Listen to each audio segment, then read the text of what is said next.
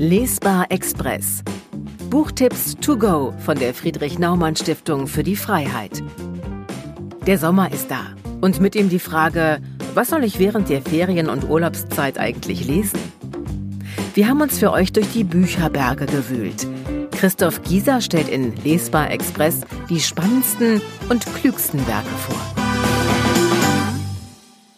Um welches Buch geht es? Der Sound der Macht, eine Kritik der dissonanten Herrschaft von Astrid Seville ist bereits im August 2018 bei CH Beck erschienen. Auch wenn es der etwas spröde Untertitel nicht vermuten lässt, handelt es sich nicht etwa um eine wissenschaftliche Abhandlung zur Nutzung von Sprache in der Politik, vielmehr ist das Buch so etwas wie ein wissenschaftlich gut belegter Rant. Wer nun nicht weiß, was ein Rant ist, am besten lässt sich das vermutlich als empörter Vortrag beschreiben. Diese Kombination aus Wissenschaft und Emotion ist so selten, dass ich fast sagen würde, die Autorin hat mit ihrem 190 Seiten Werk ein neues literarisches Genre erfunden. Wie lautet die zentrale These? Astrid Seville ist überzeugt, dass wir über die vergangenen Jahrzehnte einen Verfall der politischen Sprache erlebt haben. Wer nun zuerst an die AfD denkt, der liegt nur zur Hälfte richtig. Denn die Autorin analysiert messerscharf, wie auch das Gerede von der Alternativlosigkeit politischer Entscheidungen, die technokratische Rhetorik der Kanzlerin oder Floskeln wie, dass man die Sorgen und Nöte der Bürger ernst nehmen wolle, ihren Teil dazu beigetragen haben, dass im demokratischen Diskurs einiges verrutscht ist. Ich bin mir zwar nicht so sicher, ob es früher wirklich einmal besser war, aber das ist eigentlich auch egal, denn was stimmt, und da bin ich wieder ganz bei Seville, ist, dass die Art und Weise, wie politische Diskurse in Deutschland auch von den demokratischen Kräften geführt werden, nicht unbedingt zu einer Stärkung der Demokratie beiträgt. Wer steckt hinter dem Buch? Astrid Seville, Jahrgang 1984, ist akademische Rätin auf Zeit am Lehrstuhl für politische Theorie des Geschwister-Scholl-Instituts für Politikwissenschaft an der LMU in München. Die Politikwissenschaftlerin beschäftigt sich schon eine ganze Weile mit Struktur und Wirkung politischer Rhetorik und wurde für ihre Dissertation zu diesem Themenkomplex mit dem Deutschen Studienpreis ausgezeichnet. Ein erfolgreicher akademischer Werdegang also. Viel spannender finde ich allerdings, dass sich Seville immer mehr zu Deutschlands erster Antipopulismusforscherin entwickelt. Denn während die Zahl der Populismusforscher, die sich mit der Definition, der Entstehung und dem Funktionieren von Populismus beschäftigen, recht groß ist, habe ich bisher zumindest nicht mitbekommen, dass Forscher sich explizit mit der Frage auseinandergesetzt hätten, wie denn die liberale Demokratie auf Populismus richtig reagiert.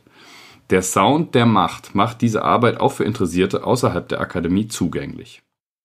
Welches Zitat muss ich mir merken? Viele der klugen Gedanken in Der Sound der Macht brauchen mehr Kontext, als in unserem kleinen, feinen, aber eben kurzen Bücherpodcast untergebracht werden kann. Schade eigentlich, aber ich empfehle ja sowieso, das Buch im nächsten Schritt selbst zu lesen. Ein Zitat, das kurz und prägnant das Wechselspiel von rhetorischen Fehlern der Demokraten und Erfolgen der Populisten beschreibt, habe ich aber dennoch gefunden. So schreibt Seville, die Rede von Gewinnern und Verlierern ist gesellschaftlich hochgradig brisant. Keiner will ein Loser sein. Als Mitverursacher der eigenen Loser-Probleme und politischer Krisen lassen sich alsbald Figuren wie das Establishment, kriminelle Ausländer, faule Griechen, integrationsunwillige Muslime oder auch eine übergewichtige, undisziplinierte Mittelschicht ausmachen. Zitat Ende. Natürlich ist die Radikalisierung von Menschen nicht monokausal begründbar, schon gar nicht alleine mit einzelnen falsch gewählten politischen Begrifflichkeiten.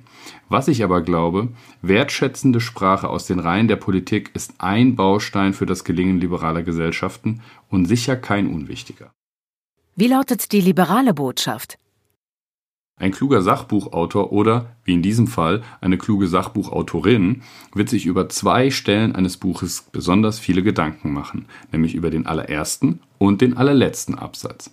Der erste Absatz von Der Sound der Macht wendet sich an die Bürgerinnen und Bürger im Allgemeinen, der letzte Absatz allerdings ausnahmslos an die politischen Vordenker der liberalen Demokratie.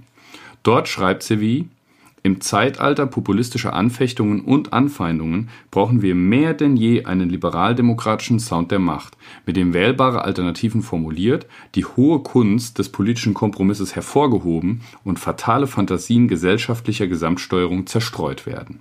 Zitat Ende. Ein Satz, der die Herausforderung für die politische Mitte so gut wie selten auf den Punkt bringt. Es braucht einen Sound und ein Programm, die sich vom eingefahrenen Diskurs deutlich abheben, ohne aber Gefahr zu laufen, mit dem Sound und Programm der Populisten verwechselt zu werden. Darin steckt ein Aufruf zur geistigen Anstrengung wie zur rhetorischen Zurückhaltung gleichermaßen. Wer sollte das Buch lesen und wer nicht? Eine klare Leseempfehlung ist das Buch für all diejenigen, die in Berlin, in Brüssel oder in den Hauptstädten der Bundesländer im politischen Bereich aktiv sind und vor lauter Tagespolitik kaum Zeit finden, die Diskurse und ihre Verläufe einmal mit etwas Abstand zu analysieren. Auch für Journalistinnen und Journalisten ist Der Sound der Macht sicher eine aus professioneller Sicht lohnenswerte Lektüre. Nicht lesen brauchen das Buch all diejenigen, die entweder davon überzeugt sind, dass die demokratischen Kräfte eigentlich sowieso alles richtig machen oder, ganz im Gegenteil, glauben, dass Politik eigentlich sowieso nur eine riesige Verschwörung ist und in Berlin mal richtig aufgeräumt werden soll. Denn das Buch legt den Finger in alle Wunden gleichermaßen und schont niemanden. Was im Umkehrschluss heißt, dass jede Leserin und jeder Leser gezwungen ist, sich auch unbequeme Wahrheiten anzuhören. Das muss man aber eben auch wollen. Wer das liest, liest auch? Der Sound der Macht ist, wie gerade schon beschrieben, mit wenigen anderen Büchern vergleichbar. Daher habe ich mich eher nach Werken umgesehen, die sich positiv mit der von Seville formulierten Herausforderung auseinandersetzen. Eines davon ist Zusammenleben von Bart Somers, dem liberalen Bürgermeister der belgischen Stadt Mechelen, der es mit einer spannenden Doppelstrategie geschafft hat, der Kriminalität in seiner Stadt Herr zu werden und sich dabei weder an alte Regeln gehalten noch in die populistische Trägkiste gegriffen hat. Das Buch ist im März 2018 bei Ulstein erschienen, inzwischen aber auch als Nachdruck für 4,50 Euro bei der Bundeszentrale für politische Bildung erhältlich. Ein weiteres Buch, an das ich denken musste, ist das im November 2019 ebenfalls bei Ulstein erschienene Das Licht, das erlosch, eine Abrechnung von Ivan Krastev und Stephen Holmes. Die beiden Autoren beschreiben die Enttäuschungen, die gerade in Osteuropa mit dem westlichen Liberalismus verbunden werden und definieren damit gleichzeitig die wichtigsten Herausforderungen der nächsten Jahre, wie es auch Seville in ihrem Buch getan hat.